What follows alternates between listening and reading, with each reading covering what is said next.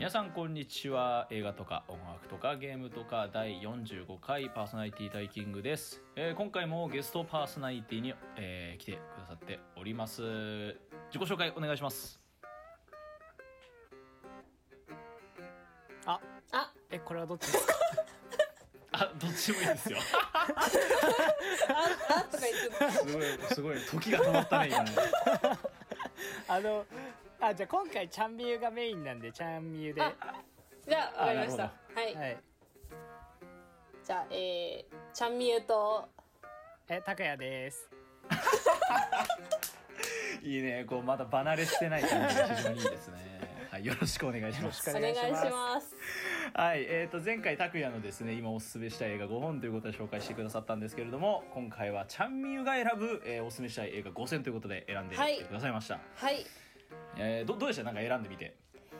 と、なんでしょう。まあ、すごい迷ったっていうのもあるんですけど、うん。まあ、結構あの、ジャンル分けして選んできたので、お。まあ、比較的すんなり出るものは結構すんなりとまとめてうんうんきました。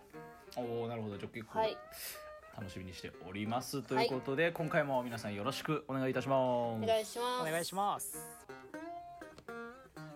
はいそれでは、えー、チャンミユのおすすめしたい5本ということで紹介お願いいたします。はい、えー、とですね、結構リストアップしてきて、えー個人的に大好きな映画2本、比較的あの、見やすい感じの映画2本と、純粋におすすめしたい2本、そして逆に、あんまり私はおすすめしたくないけど、まあ良かったよっていう 映画を今日あはあなるほど。紹介したいと思います。あー面白いですね。はい。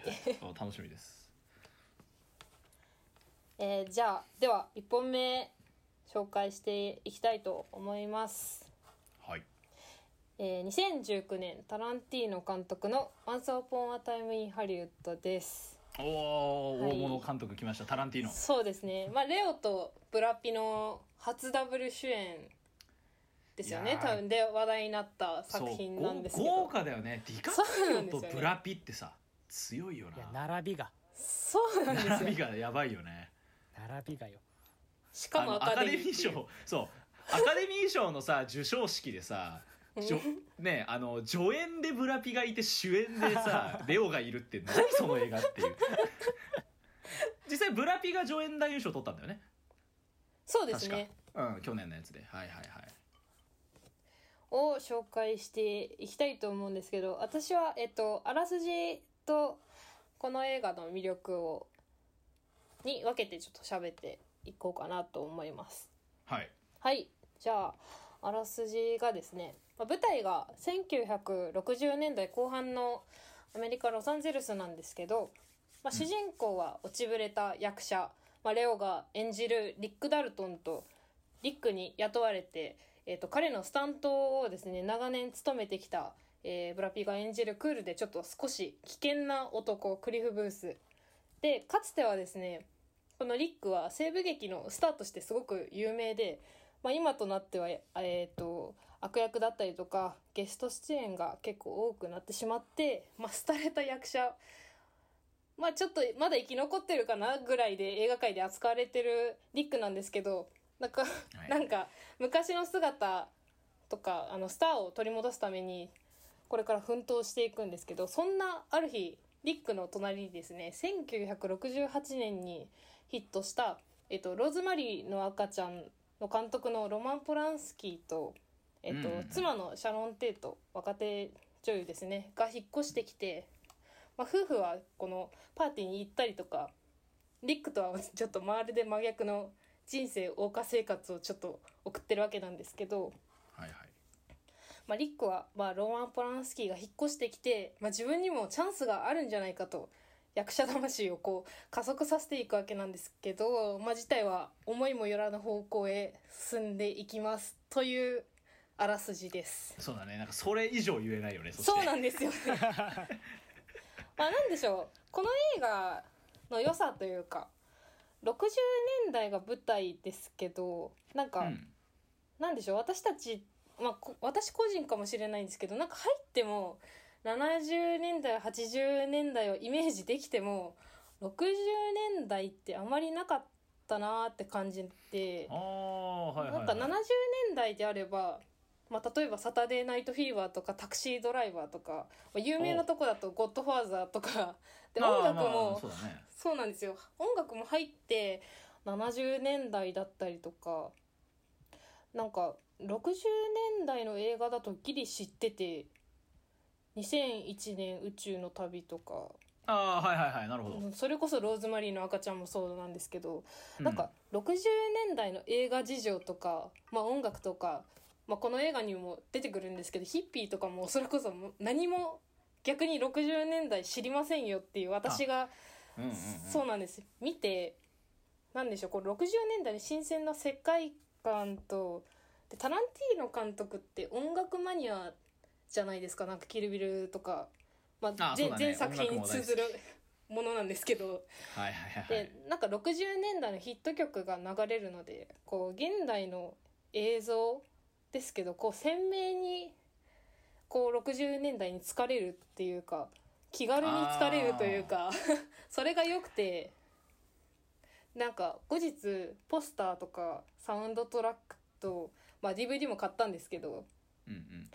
なんでしょうこう、ま、いろんなマニアが興奮できるというか私あのアメ車好きな友達がいるんですけどアメ車好きな友達と一緒に見て、あの映画良かったわで多分アメ車が好きな子なんでアメ車が良かったかもしれないんですけどあの映画本当に良かったわってなるくらいなんかなんでしょうそれこそいろんなコンテンツが詰め込まれてる映画なんですけど、まあ、コンテンツが詰め込まれてるといえば、えっと、この映画タランティーノ監督の、まあ、前作の詰め合わせというかうん。非常にわかります。そうなんですよ。で冒頭のとあるシーンは多分、えっとワンハリから3本前の「イングロリアス・バスターズ」だし、まあ、西部劇なんてジャンゴだし、まあ、このあこの映画なんかそれこそさっき話した通りとある理由でちょっと女の子のヒッピーがいっぱい出てくるんですけどーそうだね。なんか当時のねその60年代のいわゆるそのカウンターカルチャーヒッピー文化も結構映画の内容にかかってくんだよね。そうなんですよね。ででその女の子たちの足をなんかあの前から、あはい。前から見た足裏裏側から見た足をめちゃめちゃドアップでパッて映すんですけどうん。何を隠そうこの監督めちゃめちゃ足フェチでデスプルーフっていう映画があスプルーフるんですけど、ね。デスプルーフやばいよね。めちゃめちゃその映画も足天国っていうかでもなんそか綺麗な足だったんですよ。私多分デスプルーフ見た時綺麗な足だったんですけど、うん。この60年代の足の再現の感じが全部汚いっていうかああなかすっごい足のえ60年代の人たち足汚いのって思うぐらい。なんかヒッピーとか靴履かない文化があるからなんか汚いのかなっても思うんですけどなんでしょうこの押し付けがましいフェチとかじゃなくて逆にこの足フェチが逆にこうアクセントになってる感じがあって、まあ、とりあえずなんかタランティーノの集大成というかフェチも取り入れつつすごくいいところだと思うんですけどあとですねあの先ほどあらすじをいいところまで 言ったんですけどこの映画うん 前情報がちょっと必要かなと私そうはなんですよ。見て思ったんですけどそうですね。はい。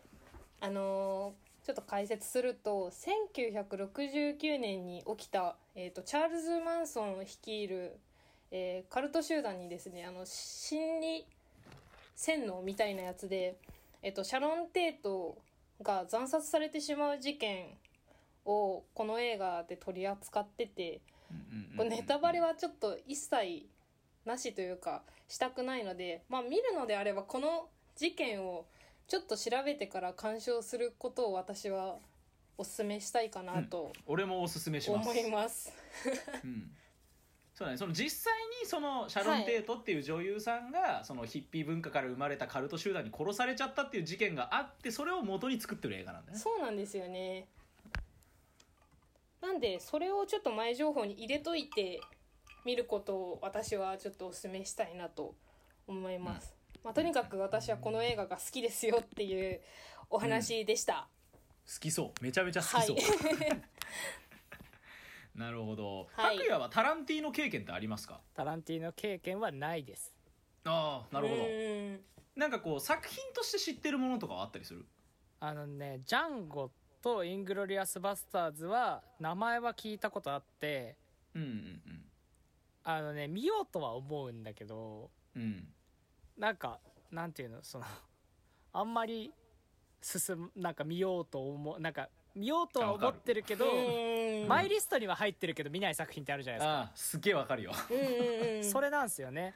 うんななんかタランティーノはねすごいなんか好きな人は好きっていう感じがもあってうん。そう進んですよね。よしじゃあすぐこれ見ようっていう感じにもちょっとなりにくいところはある。うん。ワンスなるほもど。うんあのアカデミー賞のやつでめちゃめちゃ話題になったじゃないですか。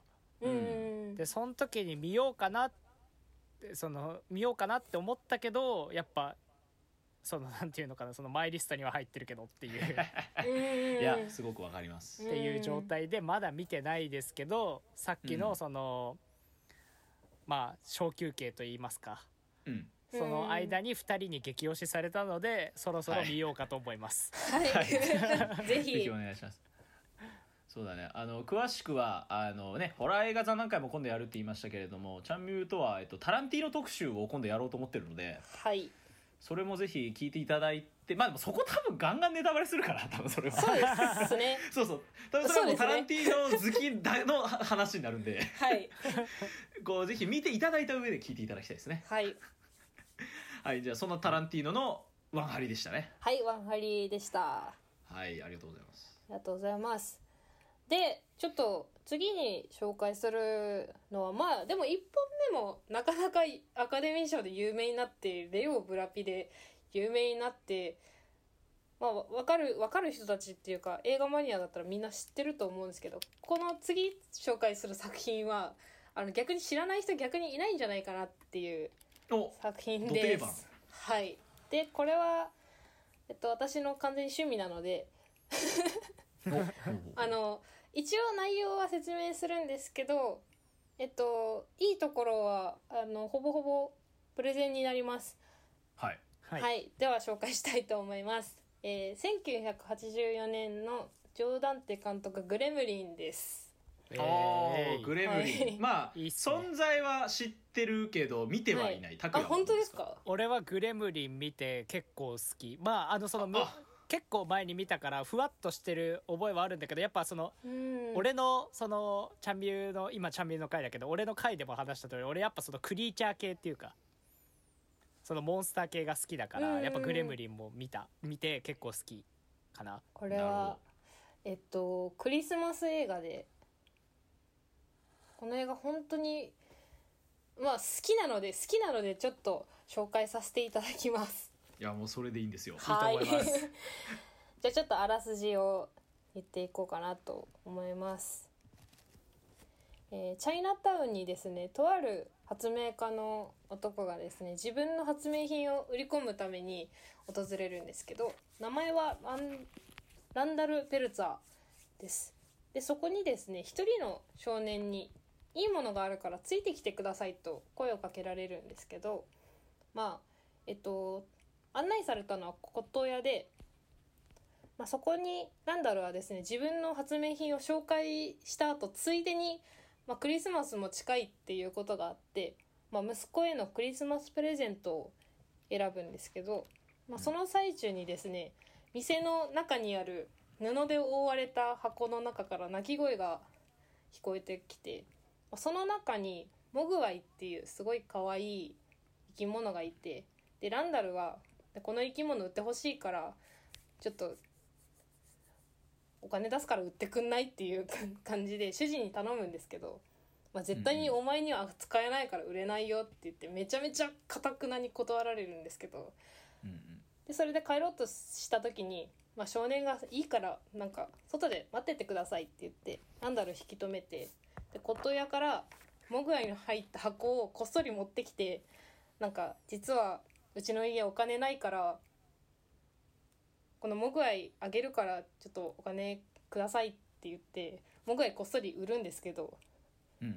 買うにはちょっと3つの条件があるよということではいはい。まあ多分これは結構知ってる人も多いと思うんですけど、まあ、光に当ててはいけない水に濡らしてはいけないで最重要事項で12時を過ぎてから食べ物を与えてはいけませんよっていう条件を必ず守れということで、うん。はい、でそれでちょっとランダルは家に帰って、まあ、主役がやっと出てくるんですけど漫画家を目指す銀行員の息子のビリーにプレゼントをします。で名付け親はビリーじゃなくて実は父親で、まあ、気の利いた機械という意味のギズモという名前を付けますうん。でギズモは名前は本当に聞いたことある。そうなんですよ。ね でギズモは名前は有名だね。本当になんかこう賢くてなんか映画を一緒にビリーと見て楽しい生活を送るんですけどあのある日、えっとピートというビリーの年の離れた友人がやってくるんですけど、まあ、ピートがギズモに触れようとした瞬間にビリーが漫画で使ってる、えっと、筆筆立て水の入った筆立てをギズモにバッてこぼしちゃうんですよ。あら。で果たしてどうなってしまうのでしょうかっていうお話です。そこで引くんですね、はい、絶対変身するじゃんそんなのっていう。まあでもまあでもまあでもここここここまでかなと思ってちょっと打ってて。まあでもなんかこのね。映画見なくても、まあ、条件とギズモのビジュアルとかって結構誰でも知ってるかなって思ってて、そうだね。うん、俺 俺さ全然あのやっぱその見た目はずっと知ってたんだけど。うん。なんかはいはい。ギズモっていう名前とグレムリンっていう名前がごっちゃになってて。そうなんですよね。そうなんかあああの可愛いあの子がギズモっていう名前なのかグレムリンなのかが俺よく分かってなかった俺今までしかもギズモの状態では実はモグワイっていう生物だったっていう。そう俺今それ初めて知った。そうなんですよ。うん、見てなかったからそうそうそう。ぜひグレムリンの正体はあの見てからのおとお楽しみということで。うん。ちょっと私の趣味とかにはなってしまうんですけどまずこの見どころは皆さんお分かりの通りあの可愛らしいギズモなんですけど。うん。まあただギズモが世界を巻き込む人気を誇るのはビジュアルが可愛いだけじゃなくて、まあはい。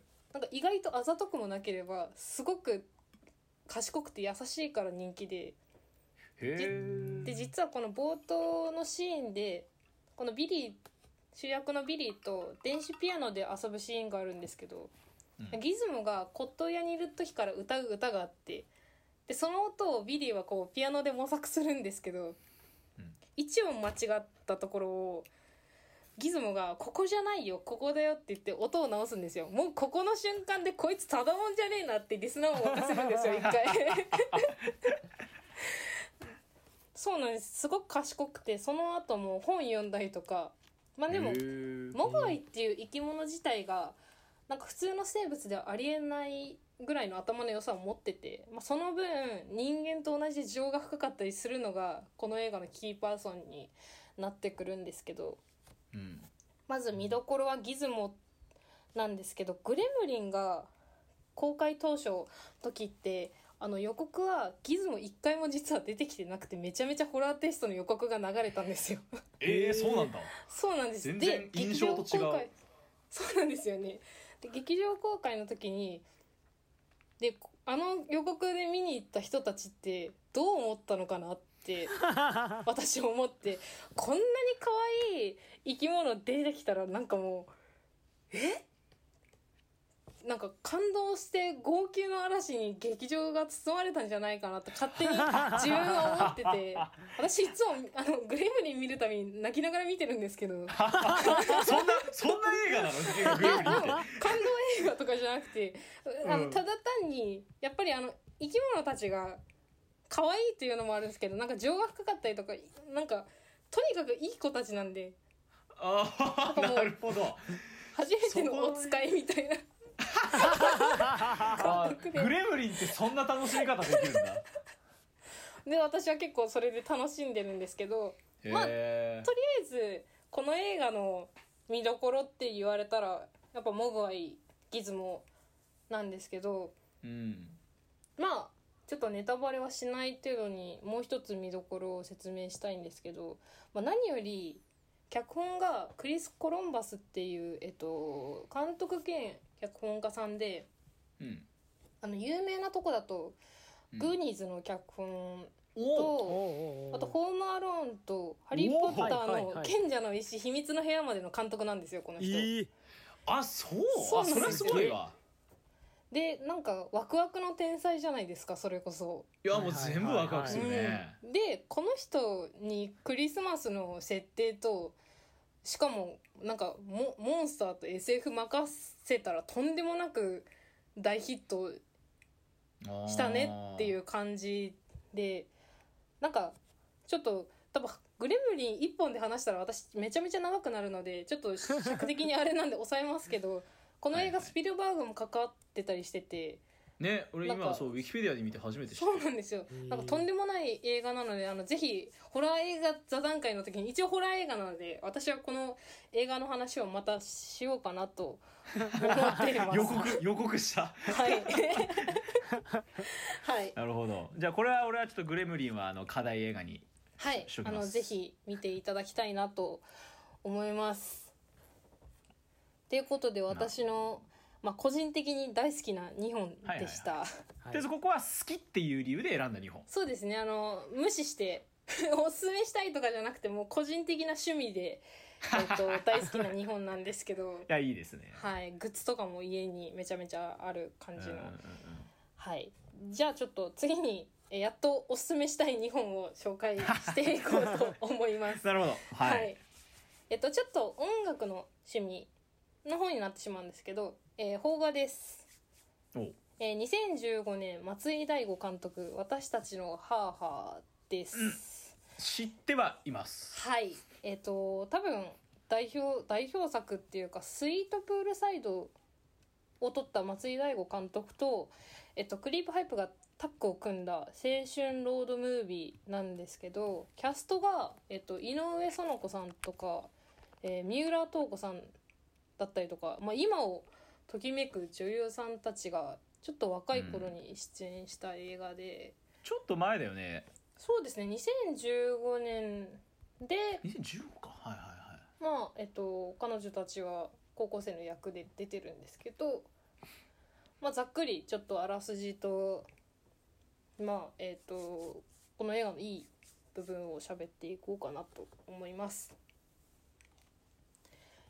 えーあらすじなんですが、えっと北九州市の高校に通う仲良し4人組の女子高生がいてうん。で彼女たちはですね共通点があって、まあ、今も爆発的人気を誇るロックバンドのクリープハイプの大ファンなんですけどで彼女たちはあの地元のライブにあの最近参戦したばかりで、まあ、多分2015年のクリープとかだとなんか出待ちとかも全然できるバンドというか。で出待ちしてた時にあのクリープのメンバーに東京のライブにもぜひ来てくださいと言われてで後日4人はあのクリープの東京公演に行きますってクリープにビデオレターを取って送るんですけど。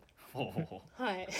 もうもあうやばいんですすごくめなんかメタ的な映画なんだね。そうですね。なるほど。でちょうど、えー夏休みに入ったということもあって彼女たちは、まあ、なぜその手段を選ん選んだのって感じなんですけど、えっと北九州市からですよ。あの交通手段である、えー自転車を 東京の 渋谷のライブハウスを目指して こぎ始めるんですけど、えっと、福岡から東京まで約1,000キロ。いやそうだよね。いやそうだよね。で彼女たちは無事クリープハイプのライブにたどり着くことができるのでしょうかというあらすじですああなるほど、はい。なるほど。であの実際にクリープハイプが出演してるんですけど監督の松居大悟さんがあの以前にも自分のことばかりで情けなくなるよというクリープハイプとタッグを組んで撮ってる作品があってあったねそんなのね。はい。でこの作品あの実際にクリープハイプの代表曲の「オレンジ命短し恋せ乙女ゆうさんさん」とかの、えっと、MV に実際に使われてる映像で、まあ、それが映画だったってことを私も結構最近知ってみたんですけどまあうん。なんか松井大悟監督ってもう私のイメージの中であこの人クリープハイプの人だっていう、あの俺も、はい。あの中学生の時とか高校12年生の時俺めっちゃクリープ聞いてて、まあライブも行ってたんだけど俺松井大悟って俺だからクリープのミュージックビデオの監督の人っていうイメージなのねそうごい。なんですよね。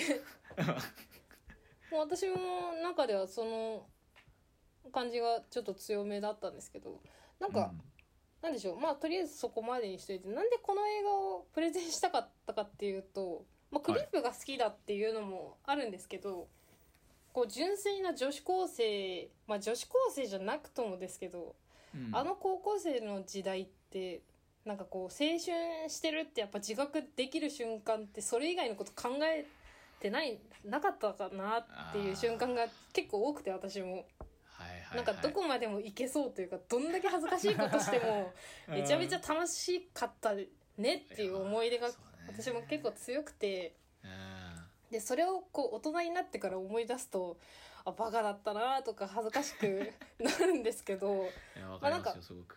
本当にそれを見せつけられてるというかああそうなんですよね。なんかこう学生特有の、まあ、特になんか女子特有のですけどあの浅い関係で始まるグループってあるじゃないですか。おーあの鋭いね。結構私はそういうグループが逆に嫌いだったんで一人とかが多かったんですけどなんか、あのグループって結構すぐちっちゃいことで喧嘩してもうあのあの子とは絶対話さないとかなんか仲間割れするんですよ。あーなんか想像つく。はい、でこの劇中で本当になんかこうなんでしょう推しに迷惑がかかるからもうあんたらとは行動しない私一人で行くよみたいな感じのシーンもあってなんか JK のドキュメンタリー見せられてるみたいな結構生々しい作りなんですよ。でやだなとかも思いながらもうわめちゃめちゃあるなってちょっと懐かしくなってしまうというか。うーんまあそんなに高校卒業してから経ってはいないですけどまあでもなんかそのライブハウス行ったりとかまあ JK の時の思い出だったりとかでこの作品で一番共感したシーンがあってなんかこの自販機ライブハウスの前の自販機メンバー使ったかなって言ってあの 自販機に抱きつくシーンがあるんですよ。おもれえなそうなんですよ。なんか抱きつきはしないけど、ちょっと撫でたりとかしたことあるんですよ、私も。で、そこが、ちょっと懐かしいなって思ってしまって、ああなるほど、まあ、そこら辺も含めてノスタルジックっていうか、まあなんかこう、クリープハイプ知らなくても普通に楽しめると思いますし、学生時代にクリープハイプがあって、クリープハイプが青春でしたっていう人たちは、なんか本当に私は痺れたというか、痺れたプラスすごくノスタルジックな作品っていうか、あ、懐かしいなっていう感じがしたので、これはぜひ見てもらいたいな。クリープ知らなくても全然見てもらいたいなって思う一本になってると思います。これ拓也知ってた？この映画。いやもう名前も知らなかった。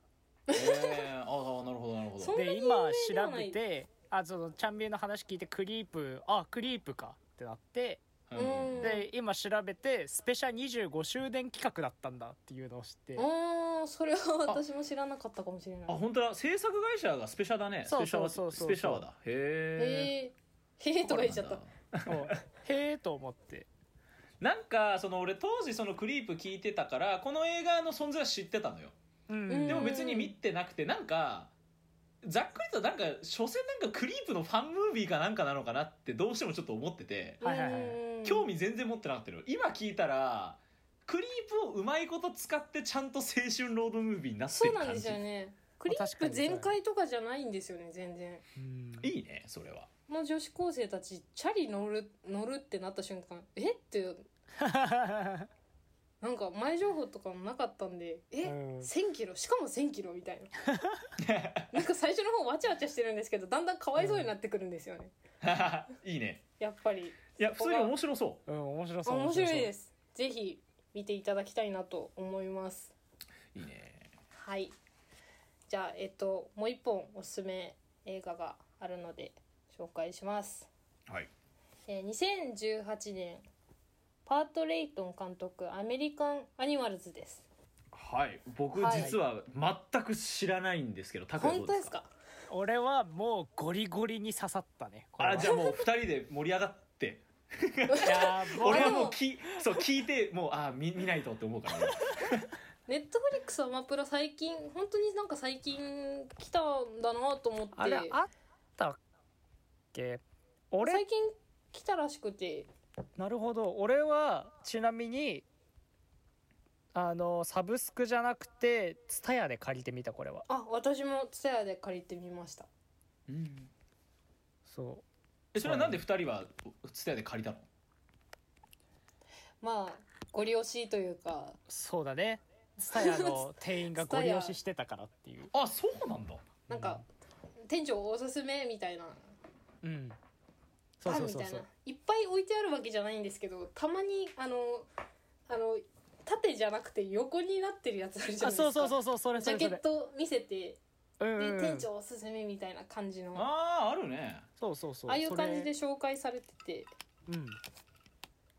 ジャケットもめちゃめちゃおしゃれであこれ面白そうだなっていう結構軽い考えで、まあ、見見たんですけど改めて再鑑賞してあいや面白いなと思って今回は、えっと、紹介させていただきます。はい。えーざっくりあらすじをえーっとですね舞台が、えー2003年のアメリカケンタッキー州トランシルバニア大学なんですけど、まあ、この大学に通いながら、えっと、美術家をしてるスペンサーと、まあ、同じ大学に通う親友のちょっと反社会的な思考を持ってるウォーレンがいるんですけど、まあ、退屈な人生を覆すために、まあ、トランシルバニア大学の中にある図書館の、まあ、貯蔵されてるジョン・ジェームズ・オーディボンっていうちょっと有名な実際の有名な画家の「アメリカの鳥類」っていう1200万ドル、えー日本円だと12億円の本を盗み出す計画を本気で立てることにするんですけど、はいはいはい。おーはい、で計画を立ててるうちに、えー、と FBI を目指すエリックと若くして、えー起業家のチャズが仲間になります。で4つの秀才な脳みそが集まって、まあ、計画を進めていくんですけど果たして強盗計画は 無事成功するのかっていうあらすじです。おー。なのでちょっはい。と今の話だけ聞くとちょっとこうおバカっぽい要素もあったりすんの？いや結構結構かっこいい感じなのそこは。かっこいいし。かっこいい。うんあそこはかっこいい。感じなんだ。かっこいいですね。かっこいやなんかそういうさかったそうなんか学生がさなんかその盗み出そうなんかさそういうこうちょっとほらコミカルな方のさそういう映画もあったりするじゃん。あー。いや。でもそうじゃなくてもうそういうクライム映画になってんのちゃんと。かっこいいっていうかななんでしょう。この映画に関してはかっこよく見せるシーンもあるっていう感じです。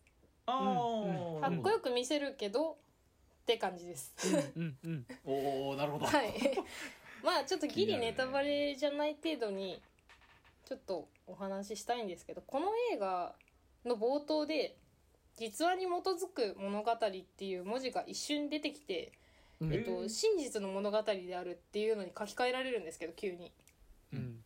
でちょっとお分かりの通りこの映画実話であそうなんだ。そうなんです。うんですごいところが本人本人出てきちゃうんですよ。ね。ええ？はい。あその何？その実際の事件を起こした人？あそうはい。そうそうそうそうへえでただし実際に役を演じてるのはしっかりした役者さんで、うん。まあ、話がつ進むにつれて急に本人のインタビューにバッて切り替わって自己紹介だったりとか人間関係だったりとかで当時のスリルとか心情をめちゃめちゃにこやかに語ってまた映画のシーンに切り替わって、まあ、この行き来が、まあ、劇中の中にいっぱい散りばめられてるんですけどこのインタビュー自体が映画のなんか話のつなぎになってるので全然不自然でなければこのインタビューがあることによってこうめちゃめちゃ印象に残るというか斬新な撮り方をしてるので、私はすごいい印象に残る映画だったんですけど、うん。まあ、この映画すごく私的に熱かったのが、えっと、犯罪計画を練るシーンがあって、えっと、2004年の設定なんでその前に大ヒットした犯罪映画「オーシャンズイレブン」とかまあ私それこそ大好きな「レザボアドックス」を参考にしながら計画を練るんですけど、ああいいね、はい。それ。で私の大好きなレザボアドックスであの色で呼び合うコードネームはい。のシーンがあるんですけど、実際に彼らもこの色で呼び合うために名前をつけるんですよ。あいいね。でレザーボードックスこれはもうなんか視聴済みリスナーさんが視聴済みの前提で話すとえっ、とウォーレンがえーえーと仲間にミスターグリーンミスターブラックミスターオレンジミスターピンクってつけるんですけど、まあ、別にああそううんなるほどレザーボードックス見てる人たちだったらこの並びだったら別にピンクつけなくてもよくねって思うじゃないですか。ああなるほど はいはいはいシャズっていうキャラクターがピンクってつけられてめちゃめちゃいじられてバカにされるんですよ。はいはいはいでそれはなんかあのもちろんみんながレザーバードックス見ててなんで笑うんだよみたいななっていやお前わかるだろうってあの映画あの映画でめっちゃバカにされてたろみたいな。シーンがあってそこでまずめちゃめちゃ湧いたというか。いやーそれもう好きなのは好きな人最高だね。私は最高でであとなんか実話なのでその計画実行時とか実話だからこその演出っていうかこう緊迫感が私はもうドキドキしてもう途中で見れなくなっちゃうぐらい。あなんか、その、まあ、本人たちの目線になっちゃうぐらいうん。ハラハラするんですよ、あいいね。まあ役者さんがうまいっていうのもあるとは思うんですけどああこうだったんだろうなみたいな、まあ、結末はどうなるのかぜひ見ていただきたいなと思いますおお、はいなるほど。え拓也的にアメリカンアニマルズはどういうところが良かった？アメリカンアニマルズまあちゃんみ言ったみたいになんだろうな。時々ちょくちょくそのドキュメンタリーではないけど。まあやっぱそのインタビュー挟まれてたりとか。ってのはやっぱ撮り方としてはやっぱさっきちゃんみも言ってたけど斬新だなって思ったし。あとなんかそのなんて言うんだろうな。そのマジで真面目に計画練るのよ そうなんですはいよね、はいはいそう。マジで真面目に計画練るの？そのう。んギャグギャグとかじゃなくてガチで真面目に計画を練るですよねそう。お前そこで諦めんのかとかそう。ほ 本当にガチなの。そうほん本当にガチだからこそそうでもさねでもさありえないじゃん普通ははい、まあそうそうだね。そんな学生が急にそんな盗み出すなんて、そうそうそうそう。でまあまあそのネタバレはしないけどやっぱ学生だからこそその無鉄砲な部分とかうんうんやっぱ出てくるわけよ計画に。うんうんなると思ううんそう。でもみんな真面目に考えてるからいけるいけるいけるみたいな。そうなんですよね。そう。なんかなるほど。そう FBI のキャラクター FBI 目指してるキャラクターがいるんで、うん。いやそれはこの観点から見て絶対それは成功しないからこっちにした方がいいってなんか FBI からの視点とか なんかめちゃめちゃ面白いんですよ。なんか4人とも頭がいいので、うん。まあ、それでも、まあ、学生だからこそのあれがあるかなっていう。そう所詮やっぱ犯罪集団じゃないし学生だからっていう中でのその学生の頭の中で最大限考えられる完璧な犯行計画っていう。そうなんですよね。あー。なんかそういう意味では同世代の俺らが見るからこそちょっとワクワクするものもちょっとあるのかもしれない、ね、あワクワクするそうですねちゃワクワクする。わしかもそそのコメディ要素をその前面に出してるわけじゃない図らずしもその面白いっていう。うん。って感じだからそのなんて言うんだろうな。その基本的に真面目にずっと計画練るしっていうのもあるからだからその緊迫感もちゃんとあってのうん。話だからやっぱそこは面白かったな。かなそそういう感じかな。俺はそこが刺さりました。いいね。いいですねすごいはい。私が言わ言ってなかったいい部分を全部拓哉さんが言ってくれたので めちゃめちゃ多分これを聞いた人たちは見たくなったんじゃないかなといやいやいや。めちゃめちゃ見たいマジでこれネットフリックスにあるんだね。ネットフリックスリックスあります。にあります。OK です。見ます。ぜひ見てください。はい。ありがとうございます。と私がおすすめしたい映画はここで終わりでで最後に、えー、最後の一本です。えっとおすすめしたくないというかなんでしょう、うん。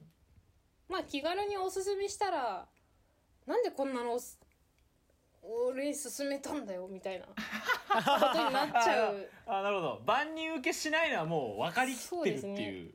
まあ、だけどあののしっかりした作品なのでちょっとうん。紹介させていただきます、はい。結構ネットフリックスとか頻繁に出てくる作品だと思うんですけど、うん。えっとあ、はい。えっと2017年の、えっと、坂本優吾監督の「ハングマンズ・ノット」という映画ではい。うん私の見たきっかけが、えっと、夜中にサクッと見られる安易な映画。安易な考えで見つけて「あこれ面白そうだな」って言ってポチッと押したらちょっと後悔してしまったというか。でも面白かった。すごくすごく面白かったんでその後も何回か見た映画なんですけどまあでもあのしっかり注意喚起をしながらちょっと説明をしていこうかなと思います。はい。はい、はい、ちなみに俺はもう全然知らない。あ本当ですか？全然知らない。え拓也知ってる？いや知らないっす。知らない。もう全ぜひネットフリックスにネットフリックスにこんな映画あっていいのって思うぐらいの。あそう。はい、に日本の自主制作映画なので。はあ。ぜひ。そうなんだ。はいじゃあちょっとあらすじをざっくり言っていこうと思います。えっととあるカップルが、えっと、ニコニコ生配信で でめっちゃイチャイチャしながら結婚報告の配信をしてる画面がバッて映るんですよ最初にではいめちゃめちゃ不快なんですよこちこちら側も。でめっちなんかゃ深いだろうよね多分ね。なんか俺たち結婚するんだよねだよねみたいな感じで喋ってて。はい。でその配信中に後ろの扉からなんか3人の男が急にバッて入ってきて。はい。でなんか部屋荒らしてめっちゃでっかい声出して。でカップルの男の人のことをバットで急に殴るんですよで 殴ってお女の人のことをレイプするんですよ。でやば。も冒頭からもうめちゃめちゃ胸子展開でえと思ってね。でまあその一件から、えー、と彼ら捕まりまして、はいはい。まあ、出所した後のシーンに変わるんですけど、まあ、主役ですね。影山兄弟っていう主役でしてで全く反省してなくて出所した直後に高校生拉致したりとかかなりちょっと凶悪な 場面をあの繰り広げてえかなりのパンチを視聴者に押し付けてくるわけなんですけど、まあ、場面変わって一方とあるドーナツショップで働いてる感触を起こしやすくて、えー切れやすい陰キャコミュ障大学生の柴田という男がいるんですけどまあ陰キャコミュ障大学生というより頭がただただいっちゃってる大学生の柴田という男の人がいるんですけど、まあ、彼はちょっと街街で、えっと、優しくしてくれた女の子にちょっと恋をしてしまってで次第になんかすごい妄想を繰り広げてその子と付き合ってると思い込むようになって で家まで勝手に上がり込むようになっちゃうんですよ。あららららら。らちょっとまあちょっとでもまあ面白いよねまだね。そうなんです。まだこの時点ではちょっとまた心休まるねまだ、うん。そうなんです。で、とあるきっかけで、この影山兄弟と柴田が、絶対普通は交わることのない両者が、まあ、たまたまその、住んでた場所が一緒だったっていうこともあって、どこかしらでちょっと交わった瞬間に血で血を洗う戦いに発展していくという ああ、えー出会っちゃいけないところが出会ってしまったんだね。そうなんですよね。というあらすじなんですけどまあぶちょっとっ飛んでるね まあこの映画説明した通りまあ一言で表現するなら倫理観ぶっ壊れ映画なんですけど。はい。まあとにかく主要人物全員非人道的でなんかこう日本映画自主制作の枠でもこれはかなり衝撃与えたんじゃないかなって思うぐらいちょっと私はひ引くぐらいちょっと衝撃的な作品だったんですけどなんかはいはいはい暴力薬物レイプシーンってなんか海外映画とかだと、まあ、確かにありえる、まあ、日本映画でもたまに見る枠ですけどなんかうん。この映画見せ方とシーンの多さがめちゃめちゃ多くてなんなら8割ぐらいこのシーンなんですけど、はい、やば。でこのしこの中ですごい私が印象深いシーンがあってうん。なんかその影山兄弟があの自費は全然なくてこの人は自信ないんですけどなんか妙に仲間思いなとこがあってなんかとある理由でちょっと死んじゃった仲間の葬式を挙げるシーンがあってで彼らはあの前科があるのでたまたま歩いてた僧侶を走って追っかけてバットで殴って捕まえるんですけど。で なんだよそれ。手作りお葬式を挙げるんですよ。最高。あそれ最高だわ。でなんかそういうカオスシーンが結構何箇所かにあってうん。まあちょっとクスッとくるというか。あそのおかげで、まあ、最初は目をそらしたいシーンとか多かったはずなのにだんだん慣れてきちゃうっていう現象が起こって私は全編見る見ることに成功したんですけど、もはい、で、はいはいはい。一応年齢制限で R15 指定がついてるんですけど、ああ15なんだ。うん。はい、でもしっかりグロいし自主制作だからこそのこう生々しさがあるんで結構 R18 のつもりで見た方がうん。心構えとしては全然いいと思うんですけどあのこの映画のネタバレは結構控えたいのでこの辺、うん。この辺にちょっとしておきたいんですけどなんかいやそうなんですよ。なんか本当にサクッと見れる映画で見つけた枠でしかも自主制作っていう映画を見たのがこれが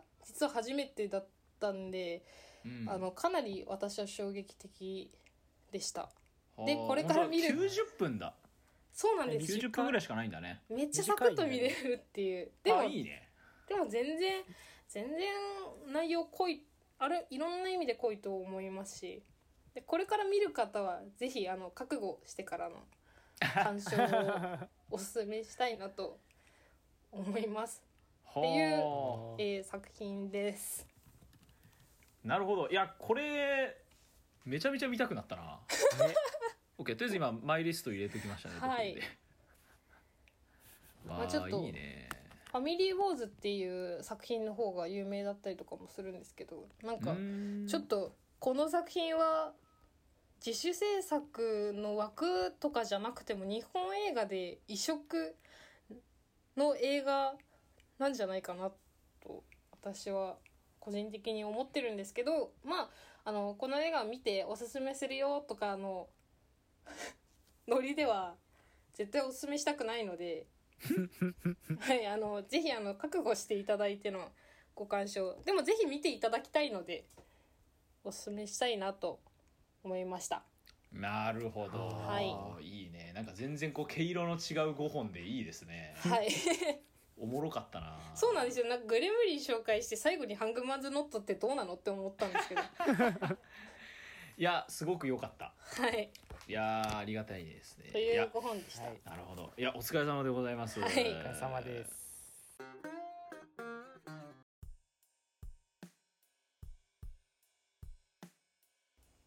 はいそんな感じで、えっと、チャンミューのおすすめする5本という感じでやってきましたけれどもはい。こうやって選んで紹介してみた感じどうですか？